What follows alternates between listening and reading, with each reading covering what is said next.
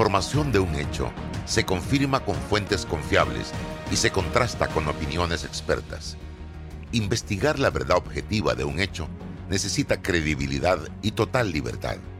Con entrevistas que impacten, un análisis que profundice y en medio de noticias, rumores y glosas, encontraremos la verdad.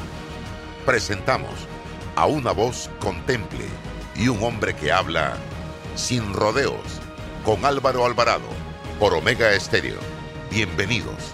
Sin rodeo por la cadena nacional simultánea Omega Estéreo 107.3, 107.5 de costa a costa y frontera a frontera. En breve, Álvaro Alvarado. Este mensaje para ti, conductor del sedán blanco con placa 980190. Iba con mi esposa camino al hospital y por culpa de tu morosidad quedamos atrapados en la fila del corredor. ¡Qué susto! Casi nace nuestra hija en el auto. Ponte al día con tu panapaz, porque si no pagas tú, pagamos todos. Al utilizar los corredores, asegúrate de tener tu saldo al día. De lo contrario, perjudicas al resto de los usuarios. Llama al 192 para arreglos de pago. Panapaz. Hola, ¿has paseado en el metro? Es bien bonito, pero es importante dejar salir antes de entrar al tren, circular siempre por la derecha, no botar ni un solo papel, no consumir alimentos y bebidas en la estación. Del 17 de enero al 18 de marzo, postúlate en panamaenpositivo.com. Tú podrás ser uno de los nominados este año en la gala presencial de este 2022. Recuerda, Panamá elige. Cuando no hablamos en nuestro viaje en el metro, estamos respetando a los demás y cuidando nuestra salud. Tu silencio dice mucho. ¡Qué ingeniosa frase! Este mensaje para ti, conductor del sedán blanco con placa 980190. Iba con mi esposa camino al hospital y por culpa de tu morosidad quedamos atrapados en la fila del corredor. ¡Qué susto! Casi nace nuestra hija en el auto. Ponte al día con tu panapaz, porque si no pagas tú, pagamos todos. Al utilizar los corredores, asegúrate de tener tu saldo al día. De lo contrario, perjudicas al resto de los usuarios. Llama al 192 para arreglos de pago. Panapaz.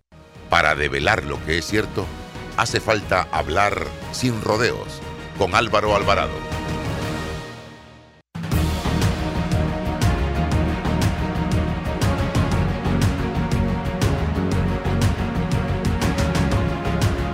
Amigos, ¿qué tal? Tengan todos muy buenos días. Bienvenidos a Sin Rodeos a través de Omega Estéreo. Total cobertura nacional. También nos puede sintonizar a través de todas nuestras plataformas de redes sociales, Instagram, YouTube, Facebook, fanpage, Twitter, TikTok, donde también puedes apreciar el programa en video, en imagen. Bien, eh, quiero agradecer primero que todo eh, a Rolando Rodríguez, que está con nosotros como todos los lunes, periodista del diario La Prensa, principalmente en el área investigativa, destacado Rolando Rodríguez. También está con nosotros César Ruilova, como todos los días.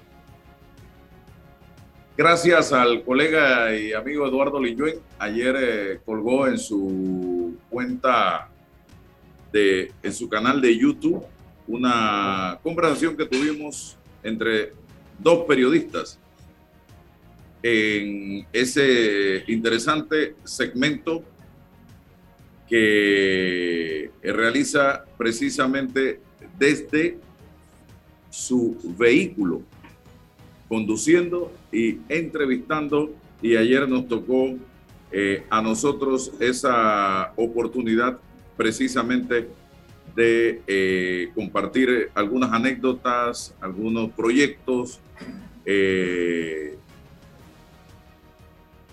algunas opiniones relacionadas con diversos temas de interés nacional. Pueden entrar a eh, su canal de YouTube y ahí van a encontrar esta entrevista donde hablábamos de todo, precisamente en ese segmento que él llama una vuelta con. Y ayer nos tocó a nosotros, estimados amigos. Así que ahí pueden encontrar esa eh, conversación.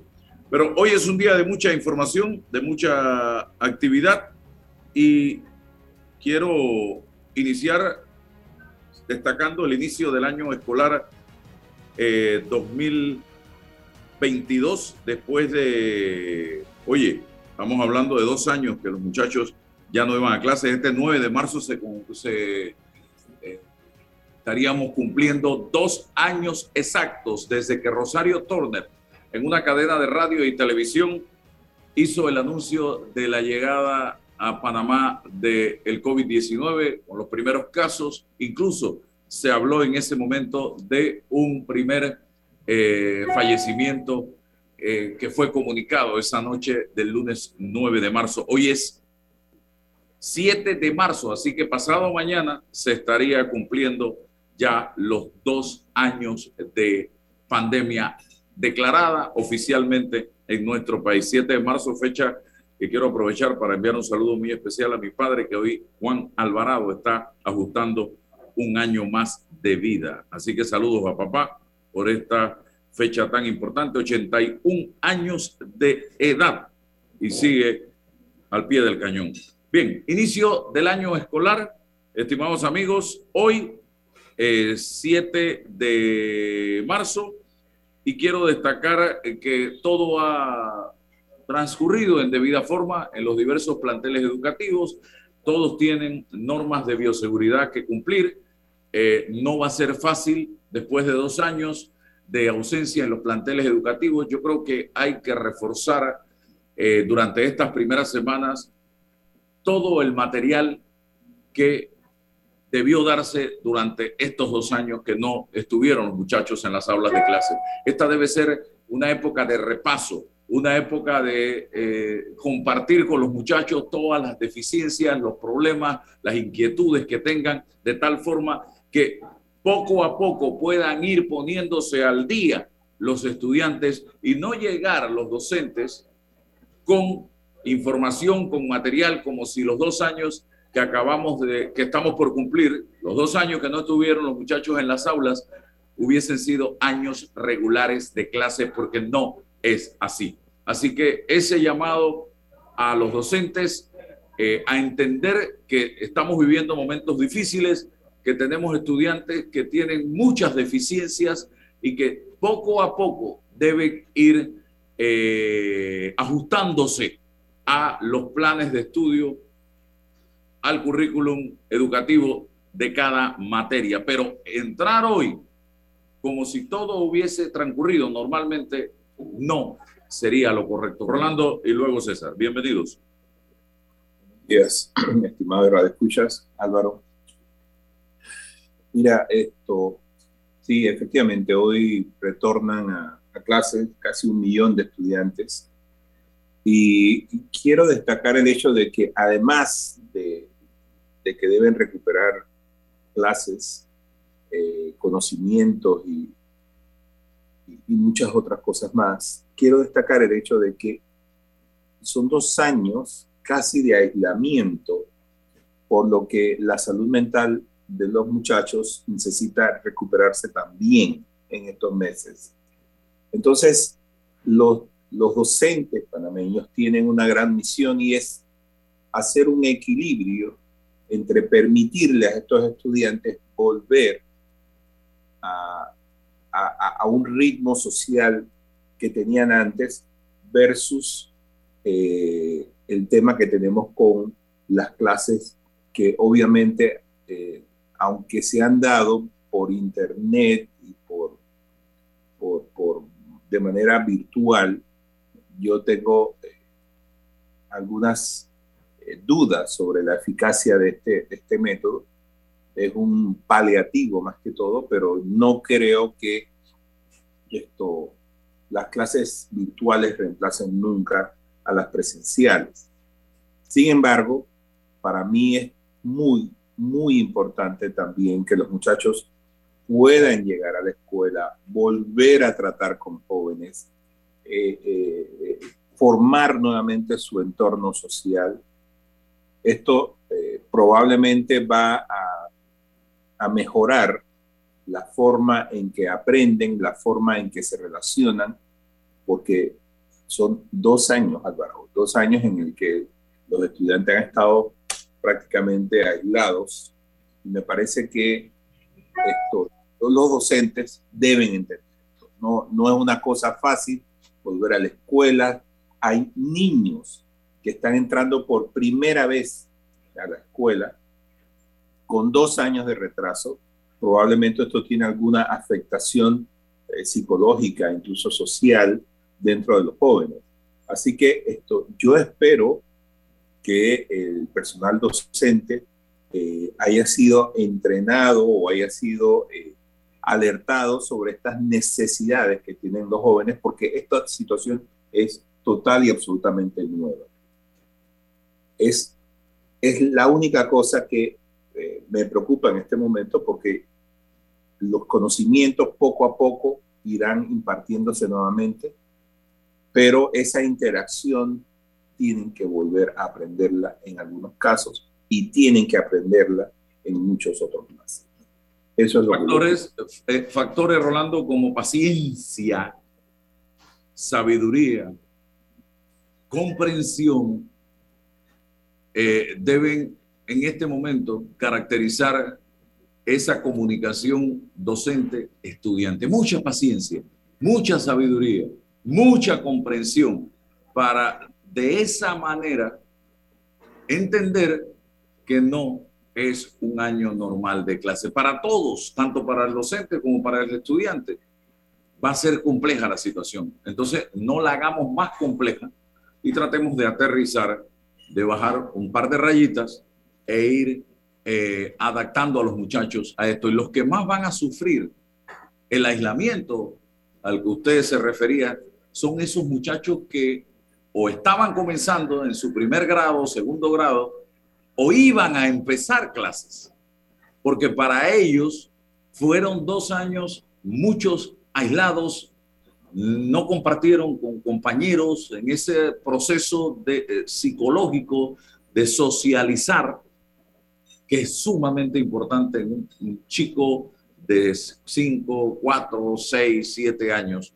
Y esto no es fácil para un chico un día como hoy. Así que todo esto debe ser parte del proceso. Don César Reloj. Sí, buenos días, buenos días a todos que la mañana de hoy nos, nos escuchan. Para mí hoy, 7 de marzo, un día extraordinario, una oportunidad que, se, que nos llega en el sentido de, de permitirle a la juventud panameña el retorno presencial a las clases. Un hito, insisto, fundamental que creo que que representa un parteaguas en el, en el manejo, en la gestión y en la noción de, de la pandemia. La, la, pandemia nos ha ido arrinconando en, en el aspecto físico, eh, en el aspecto psicológico y por supuesto que en el aspecto económico a, a, a todos, ¿no? A, a, la humanidad. Y hoy para Panamá se abre, insisto, una, una excelente oportunidad para, para estos jóvenes que puedan retornar a las aulas de clase. Y, y, digo que una oportunidad, ¿para qué?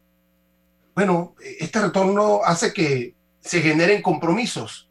Primer compromiso, el compromiso del estudiante. El primer compromiso tiene que ser el compromiso del estudiante con el ánimo y el, compromiso de aprender, de, de, de ser el actor fundamental en esta relación, es el ánimo y la esencia de saber que son oportunidades valiosísimas, que la vida le genera nuevamente esa oportunidad de aprender. Tiene que estar habilitado, tiene que tener la actitud y por supuesto tiene la actitud de querer aprender. Es fundamental eh, en este, en este retorno, en este compromiso, esa, esa mm, postura del estudiante panameño. Uno, es decir, no se vale victimizarse ante la situación de la vida o ante la situación de la circunstancia. Eso debe generar personalidad, eso debe generar carácter, eso debe generar tomar este compromiso, insisto, como algo personal. Yo soy admirador, admirador de, eh, de un filósofo español, Antonio Escotado, que murió en diciembre del año pasado, a los ochenta y pico de años, y decía Escotado que su, ánimo de vida era querer aprender todos los días. Eso es lo que lo movía a él a los ochenta y pico de años. Entonces, una persona eh, joven, esa es lo que le debe mover, el ánimo de querer recibir conocimiento. Eso es un compromiso fundamental desde el estudiante. Lo otro, por supuesto, el compromiso del padre de familia, del núcleo familiar, coadyuvar con el mayor esfuerzo con, con las escuelas, con el centro docente, con los maestros, con los profesores, eso es un compromiso ineludible del padre de familia, involucrarse activamente en las cuestiones que, de, esta relación, apoyar, estar pendiente, no, no solo la crítica, no solo, eh, no, no, sino apoyar. Y por supuesto, los maestros, las escuelas, los líderes eh, en el Ministerio de Educación, no politizar este asunto, no victimizarse y no buscar una excusa de que la pandemia nos impide llegar a, los, a las metas y los objetivos que nos hemos trazado. Entonces es un compromiso para todos, es una bonita oportunidad, pero es un compromiso para todos. Este retorno nos debe poner y permitir, insisto, retomar el cauce de la, de la sociedad, de las cosas, y por supuesto que lo colateral va generando em, posibilidades económicas para todos los actores que intervienen económicamente en esta relación que ofrece la educación. Bien, quiero, dentro de la educación, que hagamos un análisis si realmente, Rolando y César, se percibe, se olfatea, se intuye que la educación es una estrella realmente para este gobierno. Pero antes de eso, el precio del barril de petróleo Brent, que es el que se mide en Europa, está rozando ya los 140 dólares y se acerca a su récord histórico, dice la información internacional en este momento. El precio del barril Brent eh, del Mar del Norte, una de las variantes de crudo, referencia en el mercado, rozó este domingo, o sea, ayer, los 140 dólares, cerca del récord que fue 147.50 en el 2008. Poco después de la apertura de las transacciones electrónicas en torno a las 23 del meridiano. El Brent para mayo, el contrato de referencia subió 139.13 dólares antes de retroceder. También por acá, eh, antes, o sea, el pasado 2 de marzo, los 31 integrantes de la Agencia Internacional de Energía, un grupo de los mayores consumidores de petróleo, acordó el martes liberar 60 millones de barriles de crudo de sus reservas con la esperanza de tranquilizar a los mercados. La medida no pudo calmar las preocupaciones sobre la interrupción en los suministros de Rusia, el segundo mayor exportador del mundo, solo detrás de Arabia Saudí. Los mercados desestimaron la noción de que la liberación de 60 millones de barriles de las reservas estratégicas será trascendente ante el riesgo de que el suministro ruso esté en peligro. Importante destacar que el precio de gasolina en Estados Unidos, que no tiene nada que ver con el Brent, eh, alcanzó este domingo su máximo desde el 2008 con un valor medio de 4,009 dólares el galón. O sea, 1.057 dólares el litro, informaron medios locales, que a más o menos el precio que tenemos en cuanto a la gasolina en Panamá, según la Asociación eh, Automovilística de Estados Unidos la medida del precio de la gasolina hoy es de 4,009 dólares por galón, 3,79 litros, con estados como California, donde el precio ha llegado a 5,288 dólares el galón, 5,28. En Utah, 3,83 dólares más o menos, dice aquí, y 3,79 por litro. Así que esto es lo que se vislumbra y para Panamá, usted, estimado amigo, estimada amiga, espere para este miércoles un anuncio a la alza. No piense en disminución en el precio del combustible porque no va a pasar. Y eso quién sabe cuánto tiempo más se mantenga. Y esto, como lo hemos venido diciendo, va a ser eh, duro para la economía nacional e internacional y lo vamos a ver reflejado en todos los precios de los productos que consumimos, en productos de limpieza, productos eh, del agro, en productos de todo tipo, de higiene de todo tipo, lo vamos a estar viendo porque el, el impacto que tiene el combustible en eh, la economía del mundo es sumamente impresionante. Así que para que se preparen, señoras y señores, ante esta alza que viene porque viene. Bien, eh, Rolando y, César, el tema de la estrella de la educación, una promesa que hizo el presidente Laurentino Cortizo. Y vemos a un presidente, Laurentino Cortizo, el viernes en Coclé, decir que estaba cansado de ver cómo nosotros como país fracasábamos en las pruebas PISA. Y yo le decía al presidente con mucho respeto, no se canse, señor presidente. Uno se cansa cuando hace el esfuerzo y el esfuerzo y el esfuerzo de repetidas ocasiones. Y entonces uno dice, estoy cansado de hacer esto y no da resultado. Y usted no se puede cansar, señor presidente, porque este pudiera ser realmente en gobierno su primer año lectivo, en completo, como se debe. Entonces, yo quisiera ver cuáles son las cosas que se han hecho para que usted le diga al país que usted está cansado de salir mal como país en las pruebas PISA. Aquí no hemos hecho nada. Aquí nos hemos convertido en bomberos apagando fuegos en la medida de las posibilidades, si es que los podemos apagar, pero no ha habido realmente un proyecto, un plan país, un plan Estado para hacerle frente a las graves deficiencias que tenemos en materia educativa.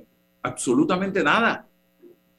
Entonces, ¿cómo nos vamos a cansar? ¿Y cómo no vamos a salir mal si antes de la pandemia ya estábamos pésimamente mal? No hemos hecho nada durante la pandemia. ¿Cómo vamos a hacer para salir bien sin hacer nada? Si tú no haces los cambios necesarios, y sigues dando la vuelta en el mismo lugar, tú no vas a hacer ningún tipo de transformación, en lo más mínimo. Así que ese es mi punto de vista eh, inicial y le doy la palabra a Rolando y a César. Mira, mira Álvaro, el, el problema de la educación en Panamá es quizás nuestro mayor y más importante problema a nivel social. La educación es lo único que marca eh, el desarrollo de un país. Podemos tener mucho dinero. En, en Panamá lo hay, mucho dinero. Pero nuestra educación está financiada por uno de los presupuestos más altos. O sea, Panamá dedica cientos y cientos de millones de dólares a nuestra educación. Pero cuando vamos a ver los resultados, tenemos unos rendimientos que dan pena. O sea, tenemos, como dice el presidente, está cansado de ver cómo fracasamos, pero ¿cómo no vamos a fracasar si tenemos una de las peores eh, eh, sistemas educativos? Yo me gradué de la secundaria hace más de 30 años, hace 40, casi 40 años, y yo veo el pensum académico y esto no ha variado, ni siquiera los métodos de enseñanza han variado salvo por lo que ahora estamos recibiendo eh, a través de clases virtuales. Entonces, tenemos que en Panamá hay mucho dinero, eso atrae inversiones, pero lo cierto es que cuando esas empresas se establecen en Panamá, empiezan a reclutar personal panameño, se da cuenta de que tenemos un personal que no da la talla, no da la talla. Y entonces en muchas ocasiones prefieren contratar personal que viene de afuera. ¿Y qué hacen nuestros profesionales aquí en Panamá? Nacionalizan las profesiones. En otras palabras, estamos condenándonos en un círculo vicioso porque tenemos profesionales que no están bien preparados por nuestras universidades, por nuestro sistema educativo. Y al mismo tiempo no permitimos que venga nadie de afuera para aprender al menos cómo se hacen las cosas en estos tiempos. Entonces tenemos situaciones ridículas como por ejemplo la nacionalización de los estilistas, como si Panamá fuera el Hollywood de la moda.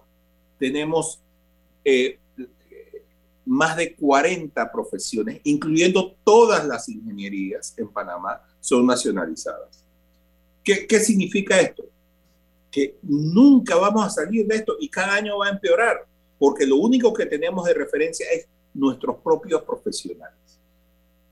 Entonces, Panamá se está hundiendo a sí misma en un hueco, porque aquí ni el gobierno hace absolutamente nada por eh, tener una educación más o menos pensada para estos tiempos.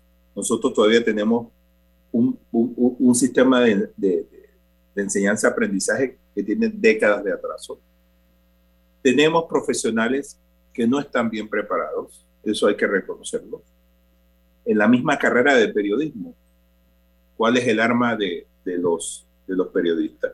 La palabra, escribir, y nosotros aquí es muy difícil encontrar un periodista que escriba decentemente. Yo leo a los abogados y francamente sus escritos dan mucha pena. Yo no sé nada de leyes, pero sí sé algo de cómo se debe escribir.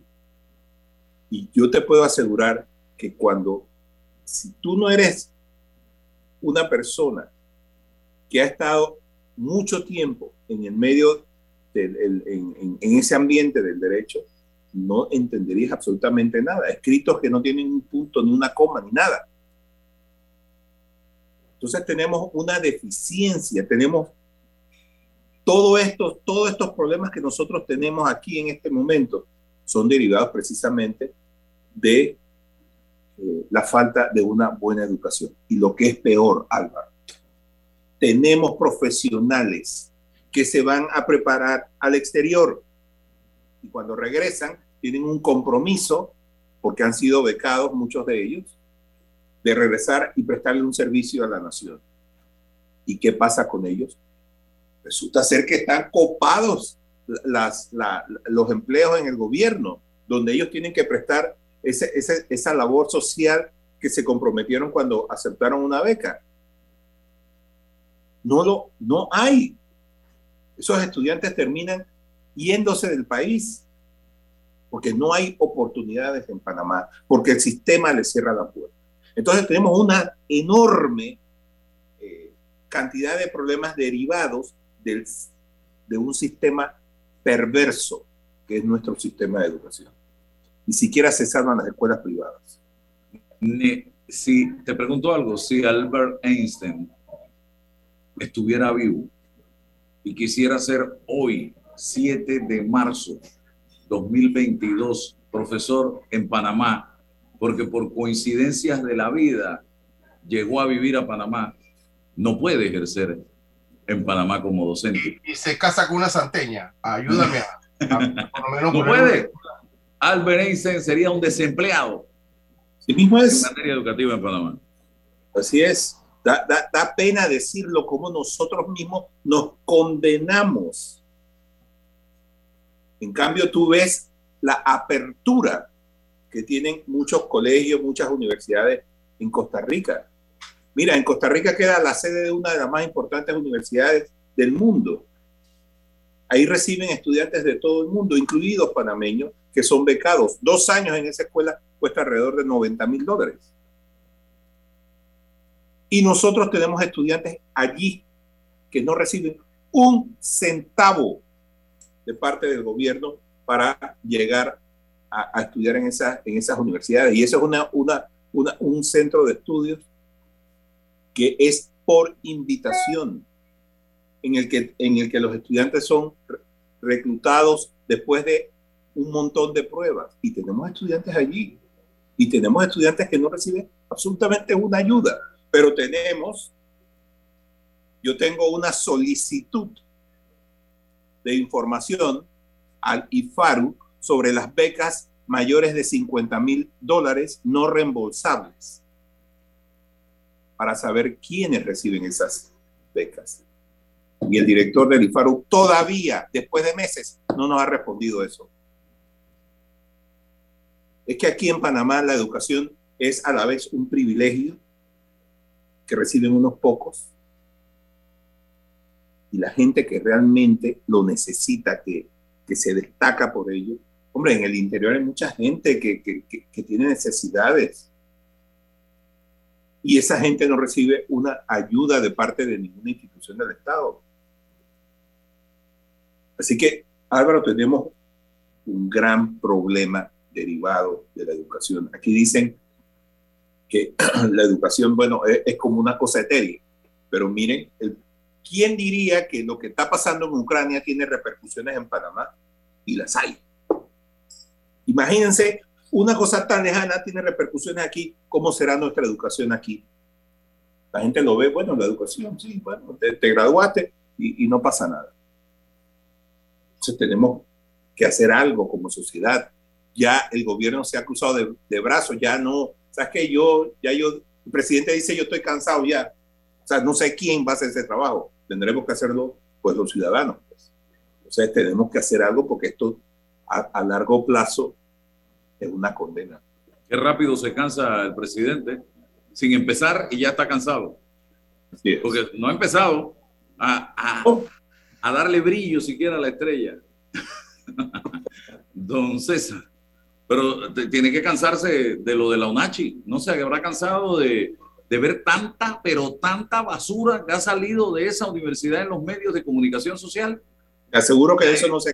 Y ahí no ha dicho que está cansado y que va a vetar eso porque estoy cansado de ver todo esto y no hago nada hasta que no se investigue todo lo que ha salido allí y se haga una auditoría e invitar al Contralor a que se meta de lleno en esa universidad a ver todos los contratos y todas las planillas y todo lo que. Ahí no se cansa, ahí está analizando con su equipo legal la posibilidad de refrendar o vetar esta ley. Es increíble, don César Reloj.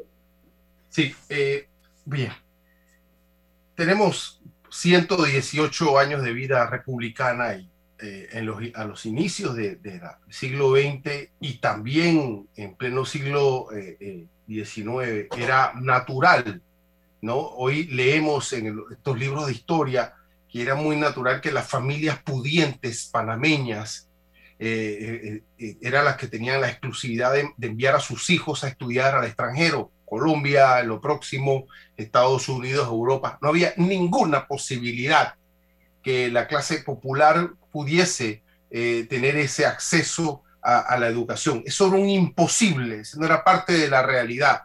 Es decir, el determinismo eh, establecía que este hombre eh, sin esas materialidades pudiese llegar a optar por un grado educativo. Esto, por supuesto, que se ha ido transformando en estos años y hoy hay, por supuesto, un mayor acceso Mm, de, posibilidades, no al alto nivel. Yo concuerdo en parte con Rolando cuando dice que las oportunidades quizás desde estas, estos ministerios, estas direcciones se van politizando, se van ajustando. Pero hay, hay, eh, y, lo he visto, posibilidades eh, mayúsculas de poder acceder a, a la educación en todos los grados. Ahora, eh, cuando escuchamos un compromiso político como este, eh, la educación es la estrella o será la estrella de nuestro gobierno, es un compromiso político. Y, llega la pandemia y rompe esa, esa eh, posibilidad. Entonces, ¿cómo reajustamos? ¿Cómo reformulamos los objetivos? ¿Cuáles son los nuevos objetivos a nivel gubernamental cuando hablamos de educación? ya no es la estrella, es el cielo, es la tierra, es el océano, son los mares. Al final del camino no hemos replanteado, no se ha replanteado un debate sobre las oportunidades posibles o por lo menos las plataformas o los caminos que hagan que iniciemos un proceso no de cinco años, porque es un imposible pretender que en cinco años vamos a transformar qué cosa. Entonces, en, esto, en este tiempo que, nos hace falta o que le hace falta al gobierno poder replantear los objetivos. No he escuchado, insisto, ese compromiso. El, cómo lo vamos a hacer, cómo lo vamos a hacer. Eh, eh, supongo que involucrando a todos los actores. ¿Cuáles actores y con qué compromiso? Involucramos a los padres de familia en este debate de manera activa, no como oyentes, no como oidores. ¿Cuál es el compromiso de los liderazgos docentes cuando han resistido a ultranza la posibilidad en todo este tiempo de retornar presencialmente con cualquier tipo de excusa. ¿Dónde está el compromiso cierto de ese liderazgo docente en esta altura? ¿Cómo no desde la base gubernamental no nos politizan este problema y utilizan la pandemia, insisto, como, como excusa o un mecanismo para victimizarse y hacer que haya sido imposible. Y lo más importante, ¿para qué? ¿Para qué es todo esto? ¿Qué queremos ofertarle a la sociedad? Porque los profesionales al final son los que van a prestar los servicios profesionales al, resto. Gente que se gradúa de abogado, pero con un individualismo a la ultranza, no le, no le interesan las cosas del país, no se preocupa por las cosas públicas, no, no se convierte en un orientador de una sociedad, de una comunidad. Entonces es un hombre profesional pero mercantilizado, sin ninguna sensibilidad social. ¿Para qué estamos graduando a médicos que, que no le importa con la ética profesional, el trato humanitario? Entonces, ¿para qué? Son preguntas que nos tenemos que hacer como sociedad. El cómo, ¿para qué? ¿Con quiénes lo vamos a hacer? Y, y sí, hay un estándar internacional. Busquemos ese estándar internacional.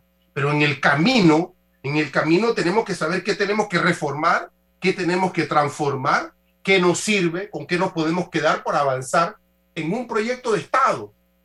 Estamos equivocados pretendiendo que un mecenas o un mesía o un político coyuntural de cada cinco años nos va a dar la solución de un, problema estructural que, insisto, tiene 118 años de vida republicana y toda la historia de la Unión a Colombia y toda la historia de la Unión del sometimiento a España. Entonces, tenemos que salir de esa lógica, pero entre nosotros mismos. Tiene que haber un compromiso, tiene que haber un liderazgo político, ciudadano, y los padres de familia tenemos que tener ese compromiso. Sí, definitivamente que es un compromiso de en el que todas las patas de la mesa tienen que incorporarse. No podemos seguir eh, dejando todo en manos del Ministerio de Educación. Y yo decía el fin de semana que hay cosas básicas en materia educativa que se aprenden en el hogar y que tú no puedes reclamarle al docente que te haga de tu hijo una persona honesta, una persona disciplinada, una persona decente, una persona con un lenguaje correcto.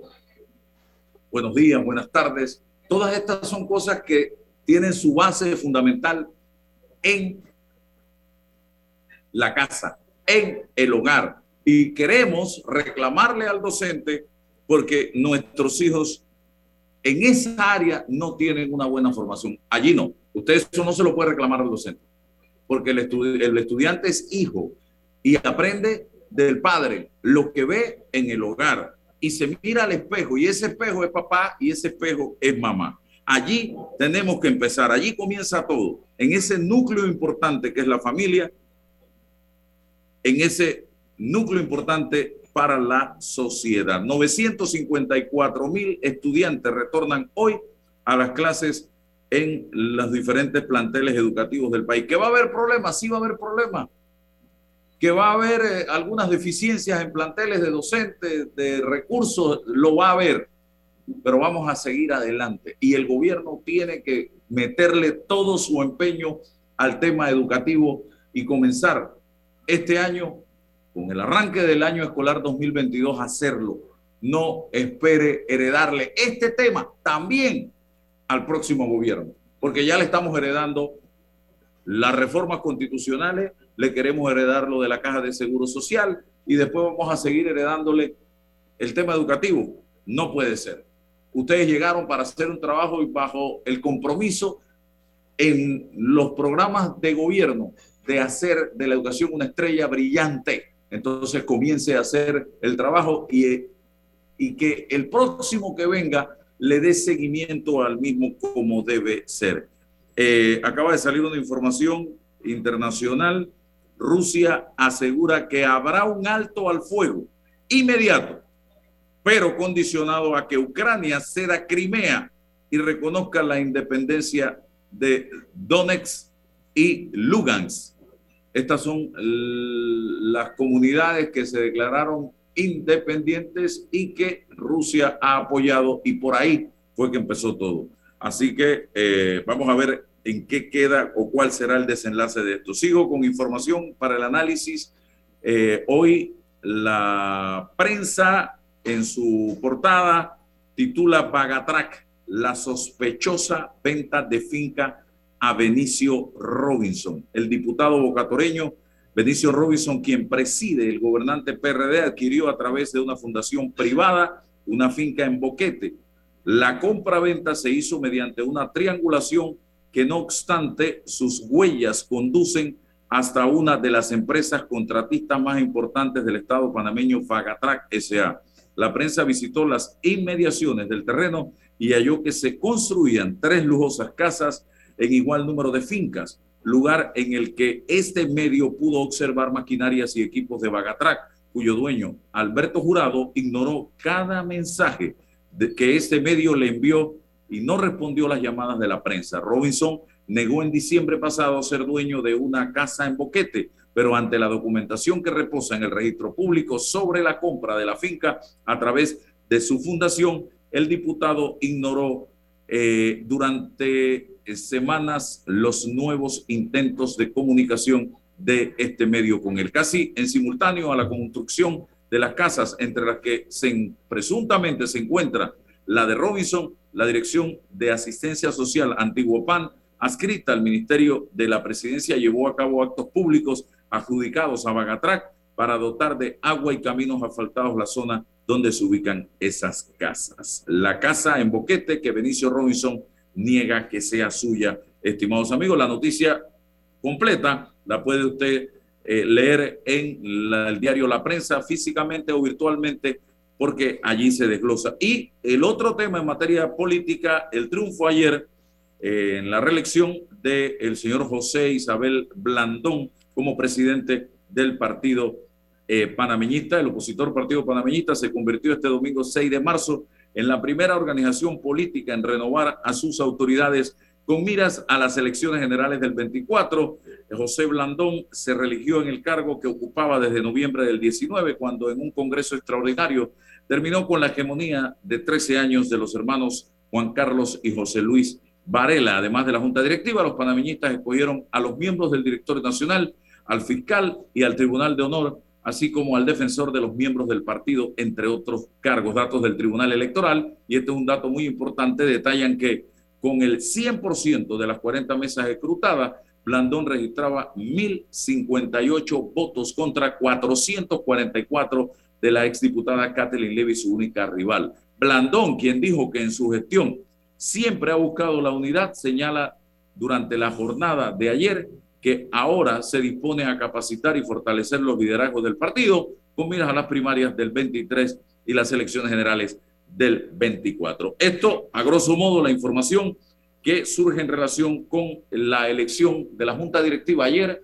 del partido panameñista, repito, donde Blandón, junto a su nómina, sale eh, ganador de la misma. El próximo domingo se llevará a cabo una convención donde asumirá el control esta nueva junta directiva por cinco años en el partido panameñista. Eh, solo en una mesa no ganó eh, José Blandón Figueroa, fue en el 6-2 en el área de el del exdiputado José Luis Varela y ayer se vio una diferencia importante en las redes sociales entre el señor José Luis Varela y el actual presidente. Eh, fue un ejercicio político, democrático, eh, donde eh, salió precisamente a votar un alto porcentaje, eh, noventa y tanto por ciento de los convencionales del Partido Panameñista que estaban aptos para votar, porque ayer solo podían votar convencionales que fueron electos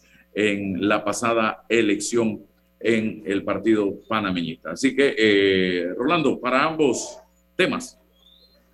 Bueno, sí, indudablemente, vamos a empezar por el último, indudablemente esto marca ya el, inicio de una larga campaña electoral. Eh, eh, las internas de los partidos, la mayoría son creo que este año, y ahí veremos fenómenos interesantes que marca nuevamente el clientelismo político que reina pues, en los partidos políticos.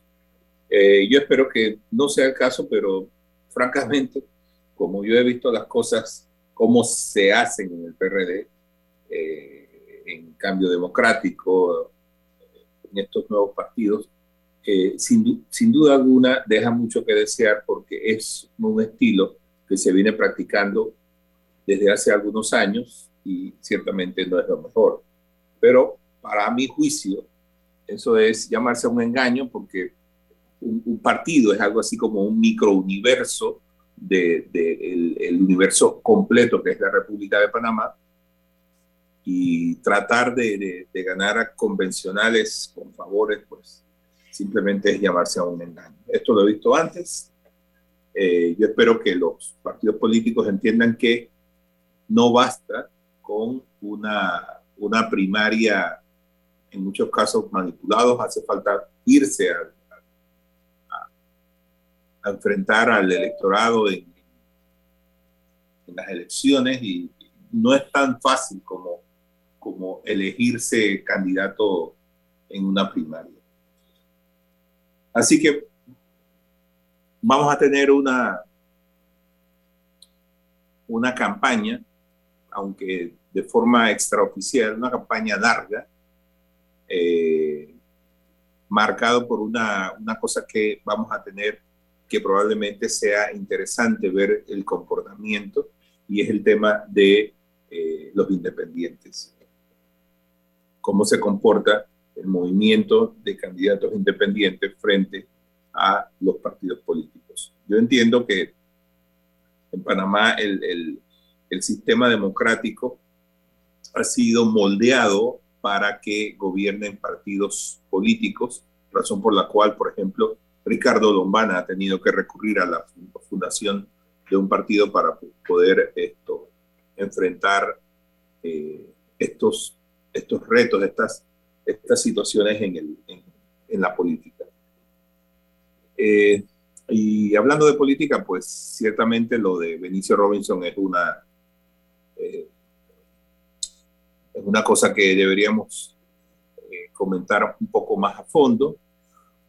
nosotros en la prensa, pues hace algún tiempo, creo que en diciembre del año pasado, empezamos esta investigación a raíz de eh, algunas publicaciones que salieron en redes sociales y um, tuvimos un primer acercamiento con el diputado Robinson eh, y justamente esas son las declaraciones que obtuvimos de él en diciembre pasado. Fueron muy cortas eh, y básicamente decía pues que él no tenía ninguna casa en Boquete, pero eso no significaba que no podía hacerse Decía, por ejemplo, que él tiene los recursos necesarios para hacerse 10 casas de 200 o 300 mil dólares, pero que ciertamente la de Boquete no era una de ellas.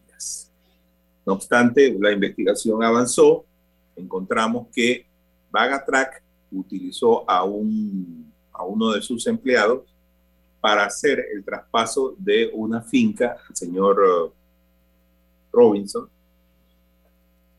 lo cual, o sea, si, si tú, el, el ha vendido un, un, terreno, se lo vende a un empleado, este a su vez dura como propietario de esa finca 24 días hasta que traspasa la propiedad en una compra-venta a la fundación El Gato Benro, significa pues el gato Benicio Robinson.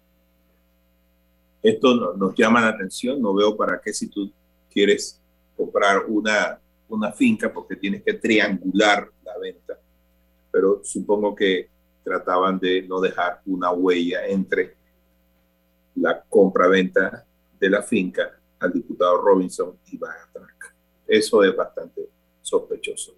Y bueno, y lo demás que vino después, el Ministerio de la Presidencia, que llama a actos públicos a través de la, de la DAS para llevar adelante unos proyectos para asfaltar y dotar de agua esa zona. Así que sí tenemos muchas preguntas. Desgraciadamente, ni el diputado Robinson ni Alberto Rosales, el dueño de Bagatrac, quisieron responder a estas preguntas. Pero bueno, ahí está lo que se pudo eh, rastrear. Hay algunos hechos ahí que llaman la atención y bueno, corresponderá a los lectores tomar sus propias decisiones y hacer sus propias conclusiones. No, y la semana pasada también eh, los eh, colegas de Focos sacaron a relucir eh, un tema vinculado a propiedades del diputado de Cambio Democrático aliado al expresidente Martinelli Alain Cedeño, donde eh, se menciona una propiedad, luego él sale aclarando que no era una, sino que tenía cuatro aparentemente a su nombre. Y bueno, se ha formado todo un debate aquí, señoras y señores, con relación a este tema. Y lo peor del caso es que estos diputados salen a decir que esto es un ataque contra ellos porque ellos son pobres. Y yo me pregunto, hey, ¿de qué pobreza estamos hablando?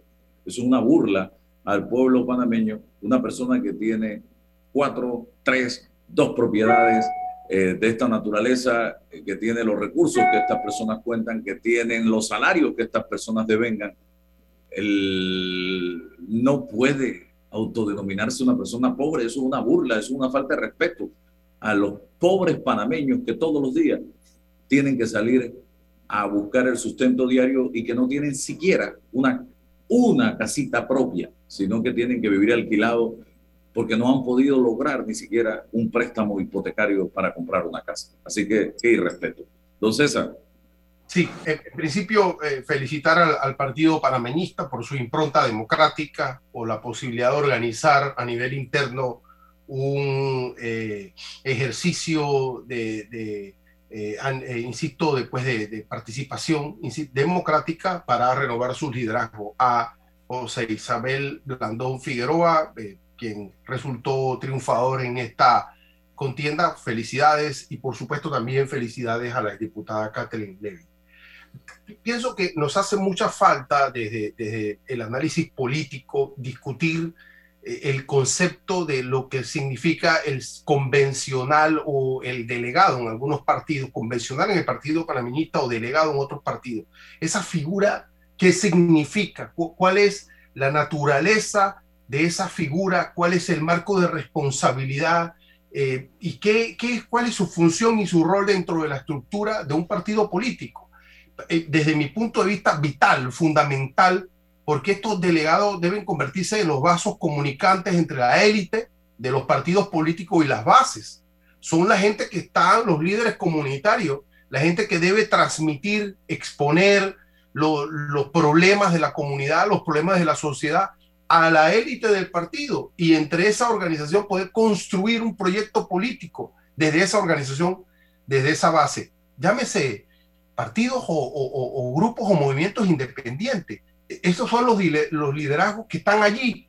Entonces, pero ¿en qué se han convertido hasta el momento esta figura de delegados y convencionales?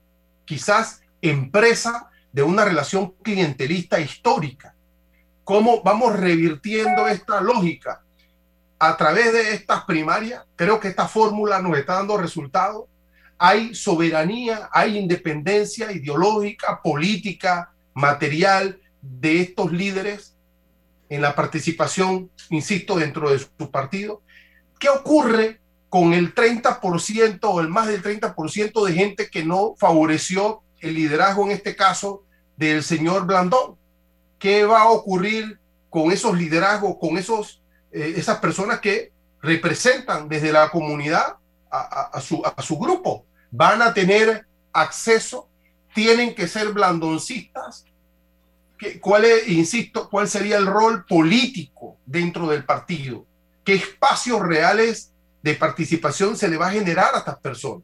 Porque es que usted no puede pretender que la regla de la mayoría te da la legitimidad, pero no te da una legitimidad absoluta, porque si no te conviertes en un grupo político sesgado, mediatizado, que no permite el rejuego de las ideas, si no las permites a nivel interno, y no estoy acusando a nadie, sino proyectando lo que puede ocurrir, entonces, ¿cómo se supone que como líder de del Estado, del gobierno, vas a permitir la contradicción, vas a permitir el, el eh, bueno, eh, eh, posiciones en, en, en, contra de tu postura? ¿Cómo es eso? Eso va, uno lo va determinando y lo va observando en el liderazgo de la persona. Es importante lo que ha ocurrido en el partido panamista porque nos da ese microcosmo de los otros partidos. ¿Para qué uno participa en un partido político? ¿Para aplaudir como si tuviera en Corea del Norte el liderazgo o se permite o se debe permitir, insisto, ese rejuego de ideas, la contradicción?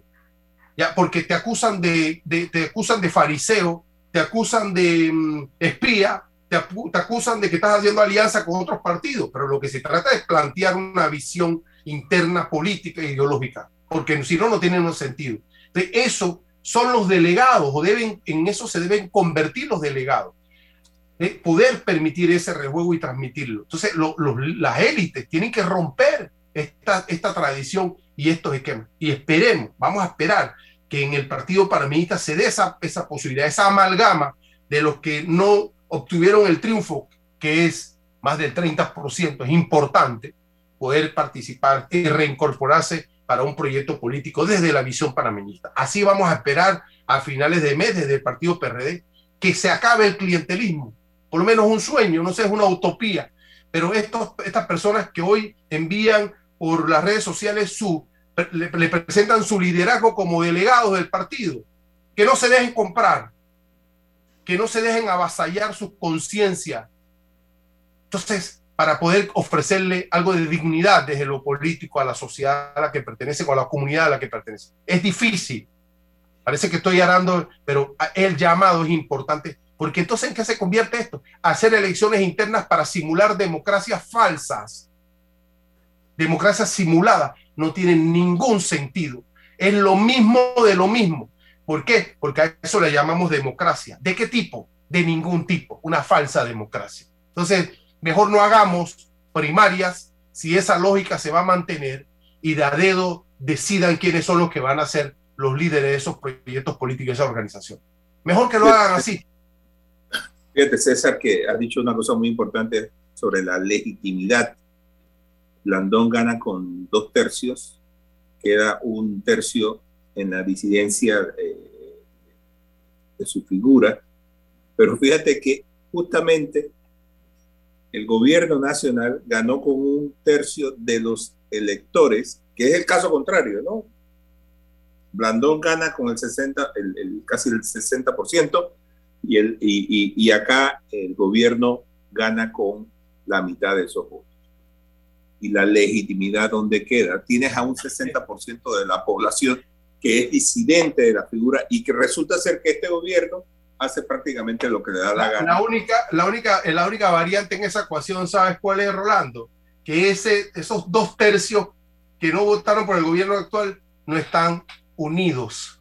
No hay articulación. En la medida de que existiera alguna articulación con algún proyecto, esos dos tercios, otra circunstancia, no para deslegitimar, sino para generar una política distinta desde elementos de veto político que puedan articularse, pero como no hay articulación dentro de la sociedad, tú puedes navegar perfectamente con viento en contra en la, en, la ecuación que tú permites. Acá no. en un maratomizado, sí. Totalmente. Acá no, acá ese, ese, ese, ese, ese un tercio de la disidencia está, hay algún tipo de coerción y le debe generar algún compromiso de mayor calidad política al líder, a la asunción de la legitimidad. Pero bueno, es lo que, lo que estamos viendo, pero no más de lo mismo, Rolando. Hablar de que democracia eh, sin, sin participación y sin contenido no tiene ningún sentido. Sí, aquí hay que utilizar la operación matemática suma y multiplica, y multiplicación, suma y multiplicación en política son importantes y eso va a llevar un proceso y debe hacerlo desde ya, así lo dijo ayer el señor Blandón en su discurso, para ir tratando de eh, darle forma al colectivo y prepararlo, robustecerlo de cara a las elecciones del 2024. Pero si no suma y si no multiplica, no eh, va a lograr los objetivos que se propone, porque para poder ir a buscar alianza, para poder ir a buscar opciones para las elecciones del 24 necesita ir unido y fortalecido. Eh, y el que no quiere unirse, porque ese se da también en, este, en estos temas y lo sabemos, y pretende boicotear y hacer daño al partido, entonces no debe tener cabida dentro del colectivo. Entonces se resta, entonces se resta, no elimine la resta la división. Y aquí hay profesionales en eso, y usted lo sabe, que hay gente que si no soy yo, no es nadie. Y si no me dejan, no participo, si no me dejan acceder a cargos del, eh, eh, eh, de mando dentro del colectivo o del gobierno y empiezo a disparar y a boicotear. Vamos al cambio. sí, dime, Rolando. Y yo espero que como partido de oposición asuma su rol. Es decir, tiene que ser un rol de construir, pero a la vez tiene que hacer, tiene que asumir su rol. Yo no veo a ningún partido de oposición. Hasta ahora no hay oposición en este país sólida. ¿Usted, no hay. ¿Usted coincide conmigo? No hay. Es que todo el debate está en el Parlamento. el, los partidos medios, están ahí como, algunos, algunos medios cuestionamos más y hacemos más planteamientos que los propios partidos. La, oposición está en Nueva York, allá en Queens, con Blades. y, y Rubén, exacto. Bien, vamos al cambio. Bueno, me voy a comer con una estrella. Mm. Espérate, ¿y tu esposa sabe? Claro, ella sabe que la estrella del sabor es American Star. Y por eso en la casa comemos delicioso.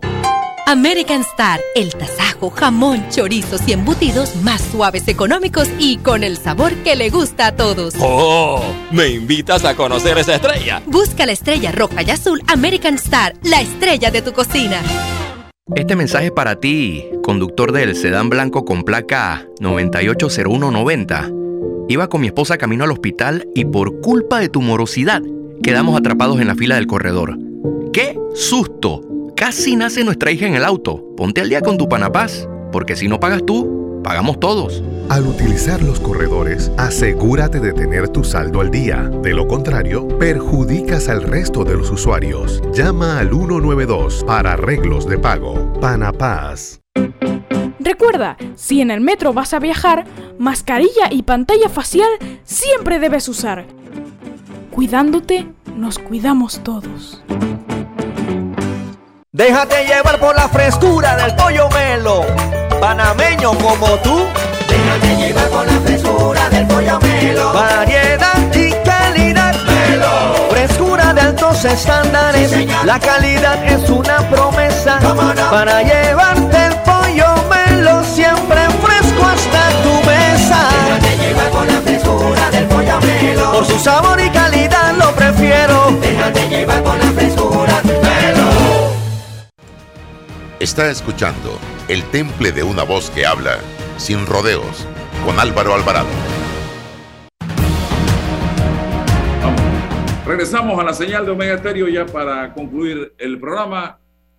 30 segundos, Rolando, y hoy se está aparentemente haciendo un llamado una protesta en la UNACHI bajo un discurso clasista que lo que busca es decirle o tratar de venderle a los estudiantes que es el poder económico el que quiere acabar con la UNACHI. Imagínese usted. Adelante, para cerrar. Bueno, esto hoy es un día muy, muy importante. Marca tal vez el inicio de la normalización de la situación de la pandemia en Panamá. Ojalá podamos superar esto rápidamente y que los estudiantes eh, eh, puedan integrarse nuevamente a las escuelas y recuperar muchas de las clases que se perdieron en el sistema virtual. Yo, eh, de todas maneras, quiero felicitar a todos los estudiantes que abren su mente a los nuevos conocimientos, a, este nuevo renacer en, en, la educación y que marque pues un hito para la historia de la educación en este país. Ganas creo que tienen muchos estudiantes de volver a clases e integrarse con sus compañeros después de dos años de estar aislados en sus casas me, subo, me sumo a esos parabienes de, Rolando. Igual se, marca hoy un espacio interesante de, normalización para, permitirnos, insisto, esa, retoma de objetivos, de metas y en este caso la posibilidad de que nuestros jóvenes participen en este proceso tan vital de educarse, de adquirir los conocimientos y a la vez socializar, ¿no? Eh, empezar a, establecer la noción de que no son el centro del universo, empezar a socializar con sus intereses, con los de los otros, y, sensibilizar a un ciudadano, alguien que terminado el proceso se preocupe por su país también, aparte de los beneficios que genera una profesión, que se preocupe por, por, el país. Es decir, un ciudadano. Bueno, gracias a ambos y a todos ustedes por su sintonía. Mañana nos encontramos a las, a las 8 y 30 de la mañana. Que pasen un buen día. La información de un hecho se confirma con fuentes confiables y se contrasta con opiniones expertas. Investigar la verdad objetiva de un hecho necesita credibilidad y total libertad. Con entrevistas que impacten, un análisis que profundice y en medio de noticias, rumores y glosas, encontraremos la verdad. Presentamos a una voz contemple y un hombre que habla sin